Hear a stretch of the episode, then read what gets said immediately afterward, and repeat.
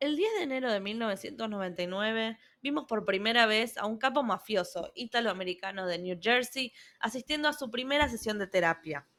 El prototipo de machote rudo, que no tiene tiempo para sentimentalismos, entregándose a una profesional de la psiquiatría para, para, tratar los ataques de pánico que inician a partir de que una familia de patos, sí, sí, patos, abandona su pileta. Con este evento insólito y sumamente original, hace 25 años conocíamos a Tony Soprano y le dábamos inicio a una serie que marcaría un antes y un después en la manera en la que se pensaba, realizaba y consumía la televisión. Queridos sin plata, bienvenidos a nuestro pequeño homenaje a este hito glorioso de la TV que fue, es y será siempre Lo Soprano.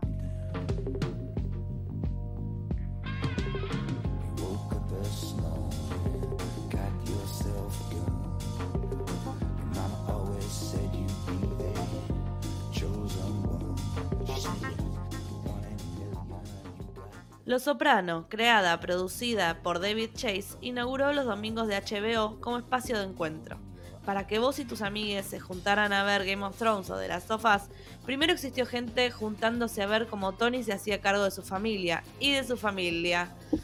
La historia de un tipo que en su casa hace de hijo, padre, marido y hermano, mientras que a la vez le toca suceder a su padre en el cargo de capo mafioso, una vida que no eligió y que lo deprime profundamente. Para colmo, ser mafioso en el 98 no era lo mismo que ser mafioso en los 70, y tanto Tony como su séquito creo que eran todos italoamericanos, salvo un judío polaco, si no me falla la memoria, sienten que la droga arruinó todo.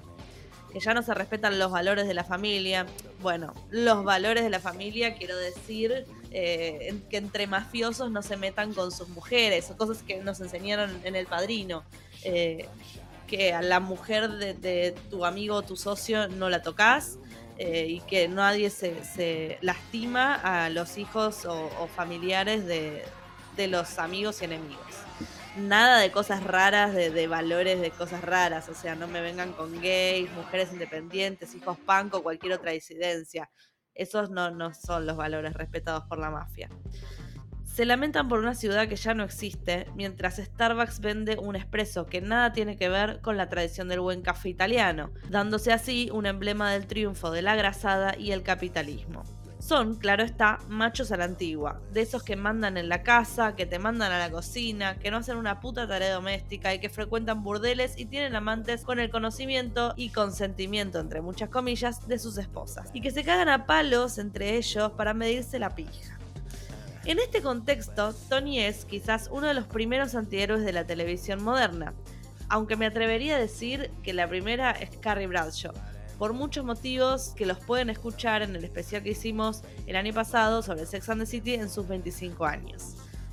Sin Tony, no existirían Jimmy McNulty, Don Draper, Walter White, Dexter, Doctor House, Barry ni Bojack Horseman. Ahora, si vos estás del otro lado escuchando todo esto y pensando que vas a ver un dramón de machos, o incluso pensando en no verla por este motivo, lo primero que quiero que sepas es que en realidad te vas a encontrar con una comedia. Obvio, es una comedia oscura, con violencia, pero basta ponerle música de sitcom para ver simplemente un tipo que hace terapia, lidia con su madre, se pelea con su esposa, intenta ser buen padre, buen tío, buen amigo. Me podrían decir, pero Lucía, ¿acaso no es un corrupto con amigos poderosos que cada tanto golpea mujeres y mata gente? Y yo le digo que sí, pero bueno, por eso es una comedia que les digo que se enmarca en el mismo lugar que Barry o The White Lotus, como ejemplos más recientes. Con Los Soprano, David Chase definió otra forma de hacer TV, con el ritmo propio del medio, pero sin recurrir al cliffhanger y con una calidad cinematográfica que no se veía desde Twin Peaks. 86 episodios repartidos en 6 temporadas perfectamente escritas y un final polemiquísimo que al día de hoy nos sigue planteando interrogantes. Si ya vieron la serie o los spoilers no les hacen ni cosquillas, pueden buscar nuestro episodio sobre finales legendarios, donde lo comentamos un poco más. Pero hay algo más que tenés que saber si nunca viste Los Soprano, y es que a pesar de la cultura machista que te acabo de describir, es una serie profundamente feminista. No me parece casual que Matthew Weiner, guionista de Los Soprano, haya creado años más tarde su heredera directa, Mad Men, serie que también se caracteriza por tener personajes femeninos muy desarrollados, complejos y ambiguos, que en su última instancia son el motor de sus respectivas historias. El primer plano de Los Soprano nos muestra a Tony intimidado frente frente a la estatua de una mujer desnuda que forma parte del consultorio de su psiquiatra. Su psiquiatra, la doctora Melfi, una mujer de traje con lentes de la misma edad que Tony o incluso un poco mayor, que le pone límites desde el principio. Así arranca y se desarrolla la historia, mostrándonos que Tony es un servidor de las mujeres de su vida, le guste o no. Lo tienen bien cortito, hace todo para mantenerlas felices y satisfechas, trabaja por y para ellas. Tanto las mujeres que forman parte del entorno de Tony como los otros personajes que se vinculan a su vez con los otros integrantes del elenco de machotes son minas que se cuestionan sus vidas, crecen, escapan, se rebelan, recuperan su sexualidad, eligen viajar, estudiar, vivir por fuera de los límites de una sociedad aún más patriarcal que la que muchas de nosotras experimentamos en la actualidad. La serie en ningún momento celebra esa masculinidad tóxica, ya arrancar con Tony en terapia es una declaración de principios y después de lo que sucede con sus personajes masculinos, la manera en la que los retrata sostiene y profundiza la crítica. Los pone en ridículo, son tipos anticuados, ignorantes, brutos, violentos, manipulados, como los tarados que son. Piensen en el mejor capítulo de la serie, podría decirse que Spine Barrens. Son dos boludos que están buscando a un ruso experto en, en artes marciales, era, no me acuerdo, eh, por un bosque lleno de nieve porque lo perdieron, porque hicieron mal las cosas. Todo el tiempo la serie nos muestra lo, ineficientes y lo inútiles que son estos señores. Mientras ellas son las que verdaderamente evolucionan. Los personajes de los tipos empiezan y terminan básicamente en el mismo lugar. Así como Betty, Joan, Peggy y Sally son el corazón de Mad Men, Carmela Meadow, Adriana, la doctora Melfi y Livia, su madre, son centrales para entender el personaje de Tony. Su esposa se nos presenta como una ama de casa creyente, para luego empezar a atravesar situaciones random. Para si la vieron, saben que hablo del cura, de Furio, el, tema con la casa que quiere hacer, que construye, cuando se va a Europa con Rosalie, eh, cómo consigue un lugar para que su hija estudie en la universidad.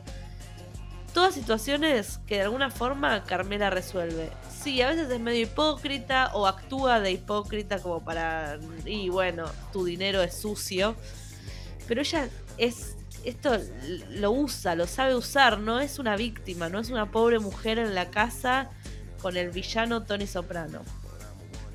Quizás uno de los momentos más icónicos para entender a Carmela es la escena iconiquísima en, la que le pone los puntos a Tony a los gritos.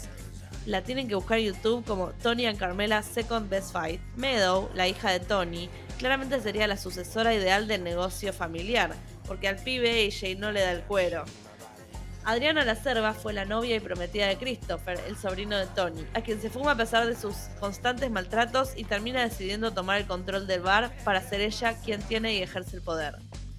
Incluso Janice, la hermana mayor de Tony, probablemente el personaje más odioso jamás escrito en la historia de la televisión, estoy hablando, no deja de ser una mina que busca conscientemente maridos y, lugar en la mafia, en la familia, eh, para no alejarse de los soprano y de los sopranos mafiosos, de los sopranos familia y de los sopranos mafiosos, quiero decir. Es emprendedora a su manera, como Charmaine Buco, quien dirige su restaurante cargando con su marido Artie, que es un cagón y un, sumiso, un, muñequito de Tony Soprano. Está Rosalía Prire también, que rehace su vida como viuda de la mafia, donde todos la mantienen después de que su marido muere, primer capítulo, no estoy spoileando nada porque es el disparador de, la serie.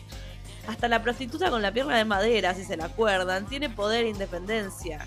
Es decir, todas las mujeres de Los Soprano tienen las de perder y aún así eligen, actúan en consecuencia y de un modo u otro triunfan en el sueño americano, algo que los tipos no les salió. Quiero pensar en Gloria también, en Gloria eh, y cómo, cómo lo manipula Tony hasta que pasa lo que pasa. El objetivo de este episodio no era solo rendirle culto a esta maravilla de la televisión, sino también darles otra perspectiva, ya sea para animarlos a verla o si ya la vieron, que les sirva como disparador para convencer a ese amigue medio esquivo que siempre les dice que la va a ver y al final no lo hace. Como siempre, los invitamos a contarnos en comentarios qué piensan sobre la serie, si les convencimos de verla, si la vieron y también notaron que la serie es feminista, de 1999, pero feminista al fin, y si ustedes también la vivieron como una comedia o si yo estoy totalmente desquiciada. Yo soy Lucía de Bandela y Series, este fue un nuevo especial para Sin Plata ni Forma. Les pido perdón por mi voz, pero creo que el COVID no se termina de ir del planeta, así que bueno, nada, no se olviden de likear, de comentar, de compartir y como siempre les decimos, vuelvan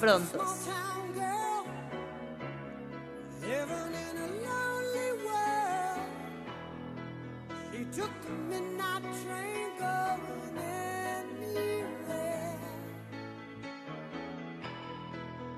Just a city boy, born and raised in South Detroit. He took the midnight train going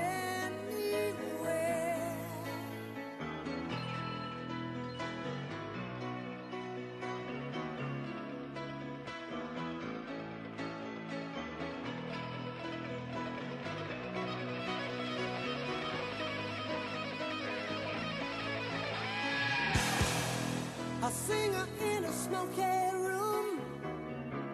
The smell of wine and cheap perfume. For a smile, they can share the night. It goes on.